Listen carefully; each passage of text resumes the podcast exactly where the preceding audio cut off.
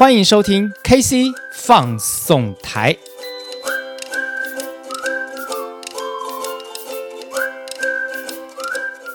KC 放送台，开心来放送，为您放送工作生活大小事。大家好，我是 KC，呃，又到了礼拜五的下午了。紧接着上个礼拜跟大家谈到吴敏球先生这本书呢，这个礼拜我们还是要来呃接续上一周的这个主题，要来这个后面再来跟大家一起聊聊吴敏球先生传这本书哈。那么因为这本书里面真的可以有给自己有很多的启发跟启示，所以说我非常建议大家去买这本书来读哈。那么当然透过我们这个 KC 放送台，你可以先。预先的这个预习一下这本书的重点跟内容，好，那当然有太多的东西，KC 没有办法在短短的时间之内跟大家呃巨细靡遗的来谈，所以看书还是最好的方式啊。上次呢跟大家谈到了吴敏球先生的这个创业之路，也跟大家谈到了当他这个开始创业之后，他怎么样的呃有了第一笔生意。他怎么样的去创造了他的未来呃的这个这个研究跟发展的经费？好，他怎么样把自己的品牌建立起来？怎么样的去让自己的研究用一个对等的价值做这个技术的转移，然后取得高额的资金？好，那么今天要来跟大家分享的呢是哦，还有两件事情是 KC 觉得说，呃，吴敏球先生在他的呃前十年里面做得非常非常棒的哈。那么就是什么呢？呃，有一件事情就是这样子的，就是说，呃，当时啊，万宏电子啊，他们因为有厂，那么有厂呢，它的产量啊不是太高，一个月大概差不多一万片的产量。那么，但是如果今天要增加到两万片的产量产量的时候，我虽然有厂，但是我却没有设备。那这个时候，他就开始在想，我到底要怎么样能够去筹到钱买这个设备呢？又让他找到了一个机会点。当时的台积电也正要扩厂，台积电也做得呃红红火火。那么在扩厂的时候，因为扩厂需要时间，扩一个厂需要三年，但是这个三年它不能够就让这个三年，呃，怎么讲，就是维持原来的产能，好，所以他看准了台积电有这样的需求，于是乎他就去找到台积电当时的这个总经理来跟他谈，谈什么呢？他说。我这个旺宏的六寸的这个晶圆厂哦，我还有空间可以帮台积电来做自己的产品，但是呢，我没有设备，所以台积电你必须要出钱来买设备。各位听到这里，你听懂了吗？旺宏出地出厂，台积电出设备，然后旺宏来帮台积电做生产。三年收取他三年的生产费，设备是台积电买的哦。等到三年之后，台积电的厂盖好之后，再把所有的这个制程移回他自己的新厂去制造。这个时候，旺宏的阶段性任务就任务就告一个段落。但是这个时候，原来台积电所买的设备呢，折价。卖给旺宏，也就是说，旺宏呢要用要这个给台积电的这个设备折旧费，所以这个时候旺宏有了三年的业绩，呃，就是台积电付的生产费嘛，哈。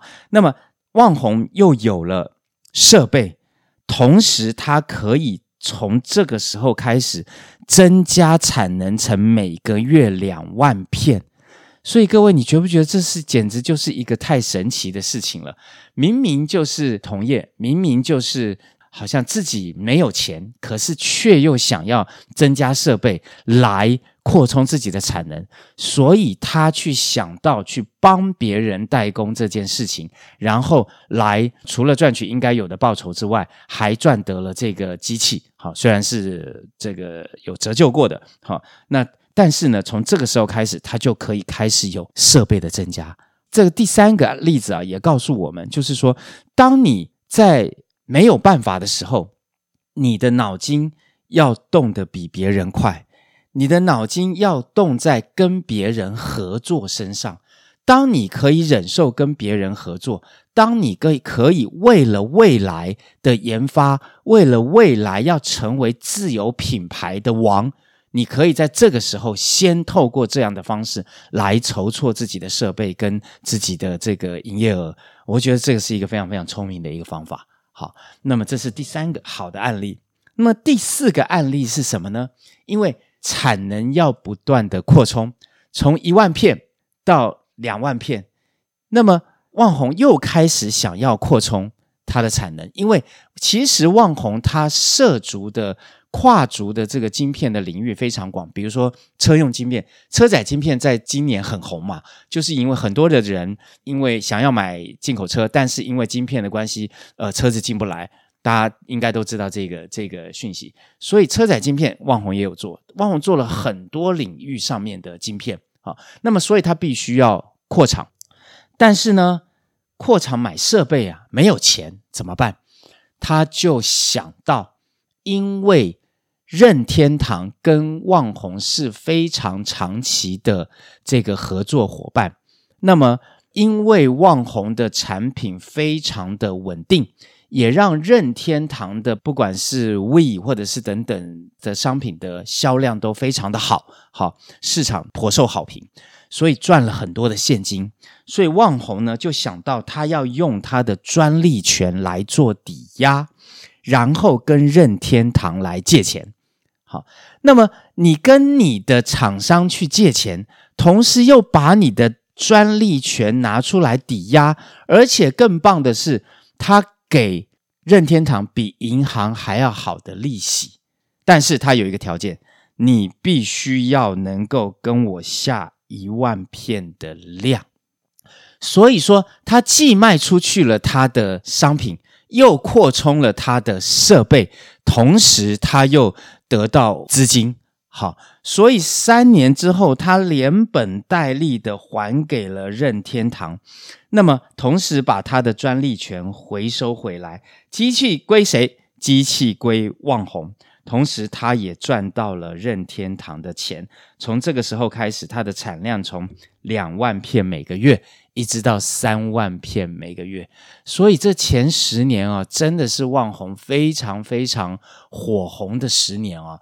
那这十年也靠着吴敏球先生刚以上所述的这些奇招，或是这些想法，这些的不服输，或是这些对自我定位的认知，来让旺宏在前十年赚到了口袋满满。好，所以在这边呢，我们要来这个。大概做一个 summary 哈，那在这里这本书里面，这个吴敏球先生他有提到啊，谈判呢、要先从利他开始。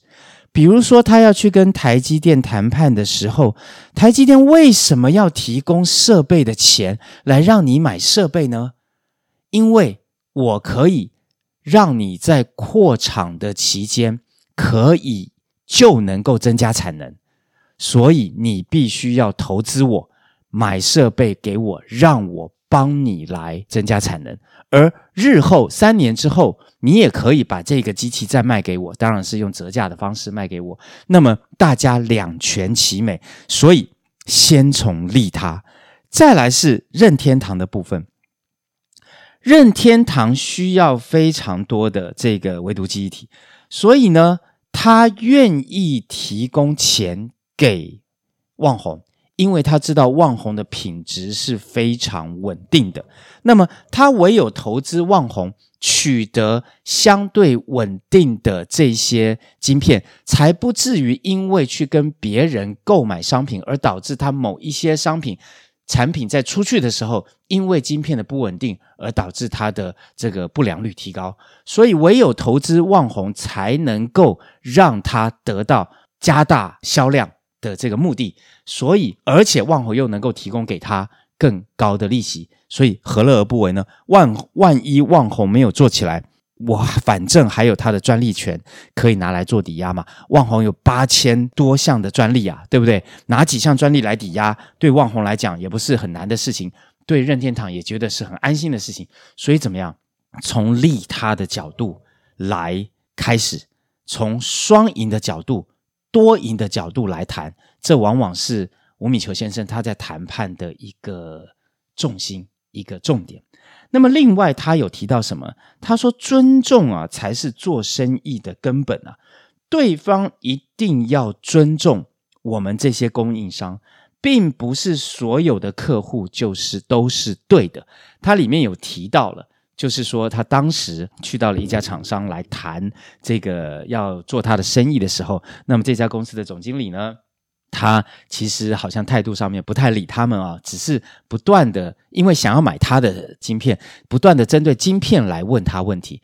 那吴敏球先生就回答他，用英文了啊，那翻译成中文呢，就是讲说一个巴掌也拍不响，你都不告诉我你公司的事情，我要怎么告诉你我公司的事情呢？那当然，这个对方的总经理很不高很不开心啊，这次的面谈，这次的会谈好像就不欢而散。但是啊，天底下就是有这么巧的事情，这一个 buyer 因为公司经营后来不是很好，然后就卖掉了，而买了这家公司的这个这个厂商呢，因为旺宏的晶片的稳定度相对高，所以后来还是继续采购旺宏的产品。所以说，吴敏球吴敏球先生认为，如果你要跟我做生意，你就必须要尊重我。如果你不够尊重我，只是把我们当成可以随意砍价的一个供应商之一的话，那很抱歉，我也不愿意削价，我也不愿意降低自己的格来跟你做生意。这个是他在书里面提到多次提到这一件事情。好，那么再来第三点就是，他非常坚持高品质。高品质就是旺宏在这个生产上面的唯一的一个指标。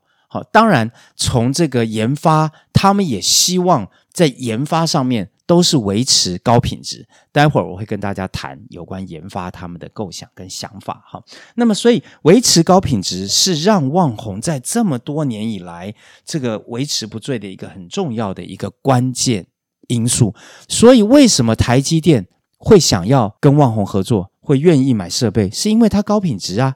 为什么任天堂愿意借钱给他？是因为它高品质啊。如果说今天任天堂觉得说，诶，你这家公司可有可无，我还要借钱给你，万一你倒了怎么办？对不对？万一你那专利也不值钱怎么办？所以他就是因为看上高品质，才愿意来做这两件事情的嘛。那么同时，这个呃，他呃，吴敏球先生在这个书里面也提到啊。就是很多人在谈生意的时候，喜欢除了台面上谈生意，很喜欢去吃饭，或者是上酒廊去谈生意、喝酒谈生意。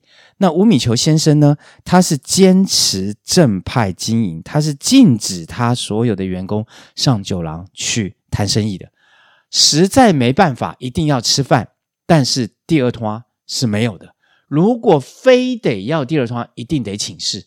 所以这么多年以来，旺宏就是坚持正派经营，不做销售商品这件事情以外其他的动作。当然，也并不是说吴敏球先生他不懂得这个呃交际，他跟任天堂合作了这么多年，这个中间每一年他都会给任天堂送上一份礼物，他每一年都是绞尽脑汁去思考日本人的想法，日本人喜欢什么。日本人对于什么东西是觉得有价值的？好，那当然，现在这个事情是交给了他旗下的一位非常精通日本文化的一位一位副手去做。那么在，但是在过去，这些礼物都是吴敏球先生自己来想的。所以说，不交际应酬，并不代表不会做人际关系。人际沟通这件事情，往往体现在很重要的这种关键因素上面，而不仅仅只是吃饭喝酒。有的时候吃饭喝酒也不一定拿得拿到拿得到生意。好，那么好的，所以以上呢就是旺宏在这十年以来他成长成功的关键因素。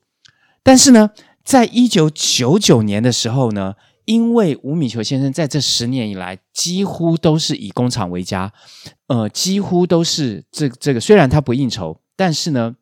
就是说，他也没有运动的习惯，所以从一九九九年，他的健康亮起了红灯。好，那么因为心脏健康的关系，他把专业的部分啊，就是把公司的经营管理权交给了专业的经理人，他自己去了美国休养。然后呢，这个治疗他的做做心脏的心脏的手术哈。那么，在一九九九年，他把旺宏交出去的时候，两两千年的时候，旺宏的年营收是十亿美元，旺宏这个一年几乎可以获利一百亿啊，一百亿台币啊。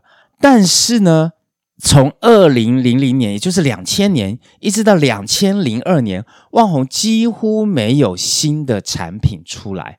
也就是说，旺宏沉浸在过去的这个光荣之下，而这个时候呢，吴米球先生又退居二线，不在第一线来做主导。所以说，旺宏觉得自己的产品很厉害，所以从两千年一直到两千零二年，几乎没有新商品上。然后到了两千零二年，因为半导体的景气大幅的衰退，造成了旺宏电子的一百亿的亏损。各位啊，他在两千年的时候还有十亿美元的营收，还有一百亿的获利。到了两千零二年，这么快速，两年就亏了一百亿，公司几乎倒闭，把这个两千年所赚到的一百亿几乎都赔出去了。所以说，到了两千零二年啊的七月。吴敏球先生他又重新复出，执掌公司的经营权。好，嗯，我相信啊，旺红是因为在吴敏球先生他的主导之下成立的。这个公司的协议就是留着这样的协议，比如说讲求高品高品质啦，比如说谈判以利他开人利有利于他人开始，然后尊重啊等等这些，然后强调研发，强调做自主品牌。那么，因为吴米球先生这条思路是完全正确的，所以旺宏才会走了前面十年的顺遂之路啊。那么，所以由旺由这个吴米球先生再次的复出来执掌公司的经营权，我想也是整个董事会的期许吧。好，那么，所以当吴米球先生他开始执掌，又重新开始执掌公司之后，他做了一些重点的事情啊。哪一些重点的事情呢？就是说，他提到，因为他旺宏他是一个以研发为主的公司，他要做的是自主品牌，他不做代工，所以研发难免会有错误。所以吴米球先生提到，他不惩罚错误，只检讨是否是合理的犯错。因为如果是合理的犯错，我只要知道错在哪里，然后改正就好了。而不是要去做无谓的惩罚。我想，因为这样，而所有的研发人员、所有的工程师会因为自己的责任突然间降低了、减轻了负担，心理压力减轻了，而在研发上面，我想应该更是海阔天空的。好，那么另外呢，吴敏球先生他发现啊，专案实在是太多。当他重回旺宏的时候，他发现同时有八十几个专案在推进，而且大家都是身兼数职，根本就没有办法专注在呃这个有效的工作上面，所以他就开始砍专案。好，那么这个时候呢，他盘点所有的人力，砍掉没有竞争力的专案，然后呢，他。实施了几个 focus，第一个 focus 就是多少人做多少事，每一个人顶多就是两个专案。那么这样，这个研发工程师也会因为比较轻松，所以比较 focus 在他的这个专案上面。这是第一个。第二个 focus 是什么？专注在做记忆体上面，而把其他。不属于记忆体的这一些事业，而这个研发人他又觉得可以做的时候，就鼓励他们出去外面成立公司。所以由旺宏出去外面成立公司的人很多。那么在这个时候呢，也因为旺宏那个时候几乎在两千零二年，呃，两千年到两千零二年的时候几乎就是倒闭嘛，所以也有很多人。离开了旺宏，到外面去成立自己的公司啊，所以说旺宏也在整个半导体产业里面，呃，有很多人的根是在旺宏，有旺宏也培育了很多的人才哈，那这也是其中一个因素了哈。然后第三个 focus 是什么呢？第三个 focus 就是二零零三年到二零零五年，每一年它都只聚焦在一个特定目标上面，而不是同时有非常多的目标，所以因为 focus。因为聚焦，所以把大家的注意力都找回来了。把大家的注意力找回来之后，研发上面又开始红红火火。不是有八十几个专案就能够赚到钱，而是要让专案专精才能够被厂商所所青睐。另外哈，就是说他有提到一个非常重要的点，就是说要跳级才能超越。如果说现在你在研发的东西，你研发出来的时候，别人已经不用了，已经失去了主导性，已经失去主流性了。那你这个事情研这个产品研发出来就是没有用的，不会赚钱了。所以他要大家着眼在五年后的产品。你研发出来的产品，这个技术在五年之后是不是还有竞争力呢？如果这个产品在五年之后还有竞争力，我们就 focus 它。全力做研发，所以也因为是这样，大家工程师们都到刚开始都战战兢兢的。我现在要研发领先一年都有问题了，更何况要领先五年？但是在吴敏求先生这种锲而不舍的这种坚持之下，大家开始慢慢把注意力放到五年之后。那么，当然，吴敏求先生也提到啊，他说啊，做对啊的事情。远远比做成来的重要。我们今天做一件事情，不是只有做成而已，而是要把这件事情做对。好，那么另外就是要他检视短期的成果，激励团队的信心。那么吴敏球先生他在二零零三年的时候啊，他盯紧公司的营运的管理，做了两个非常重要的决定。第一个就是要保持体力。舒压，所以他开始养成运动的习惯。所以旺宏电子现在啊，在在他的厂，在他的厂里面啊，有一个非常漂亮的这个健身房。好，所有的员工都可以到健身房里面去运动。而吴敏球先生他也呃率先养成这个运动的习惯，那么保持体力，同时舒压。第二个就是远离媒体啊。让成绩来说话。为什么说远离媒体呢？因为这个时候不是讲说两千年到二零零二年是几乎没有新产品，两千零二年的上半年就是大幅衰退，几乎快要倒了。所以媒体啊，对于一个快要倒的公司绝对没有好话。那么，呃，本来以前的这个专注都会变成刚愎自用，本来以前的好技术都会变成是呃某某什么什么话题。好，所以吴敏球先生要求公司除了一份或者是呃，特殊的一些一些刊物之外，其他所有的媒体、报纸、刊物、电子媒体全部停掉，让员工来不要接触到这些负面的讯息。当然，员工在外面可能都会接触到这些讯息，但是最起码在公司工作的时候，不要让自己的的员工去接触到这一些这个负面的讯息。好，我想这个是他在呃二零零三年要求公司呃专注做到这两件事情。好，同时他也要求自己啊，就算是身在谷底，也要微笑，每一天都带着微笑来上班。当员工看到你很紧张的紧缩眉头的时候，就会知道完了，我应该找工作了。网红真的待不下去了，真的要倒了。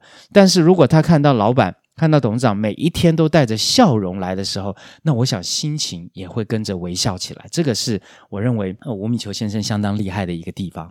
那么，因为 Focus 管理的策略的奏效。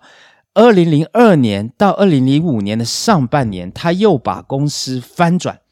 好，到了二零零五年下零五的下半年，呃，开始好转。零六年转亏为盈，连续六年又持续开始获利。这个就是第二个十年，旺宏从快要倒闭关门，一直到吴敏球先生推出了几项的这个措施之后，旺宏又开始谷底翻身。那么当然，在书里面，这个吴敏球先生自己也有提到，他说在第二个十年里面，他所学到的教训就是什么？有多少人做多少事，绝对不过度扩张。但是呢，他专注在眼前的救火，要怎么样狠下心来做对的事情。那么这个做对的事情，指的就是在第二个十年要变得更大胆。所以刚刚提到，你要往前看五年。其实，在我们的日常工作中，我们也是一样啊。我们如果都只有 focus 在眼前的时候，就可能会变成比较短视；如果我们能够 focus 在未来的五年，未来五年我们会需要什么商品？未来五年业务的推动会是怎么样？未来五年的服务会进步到怎么样？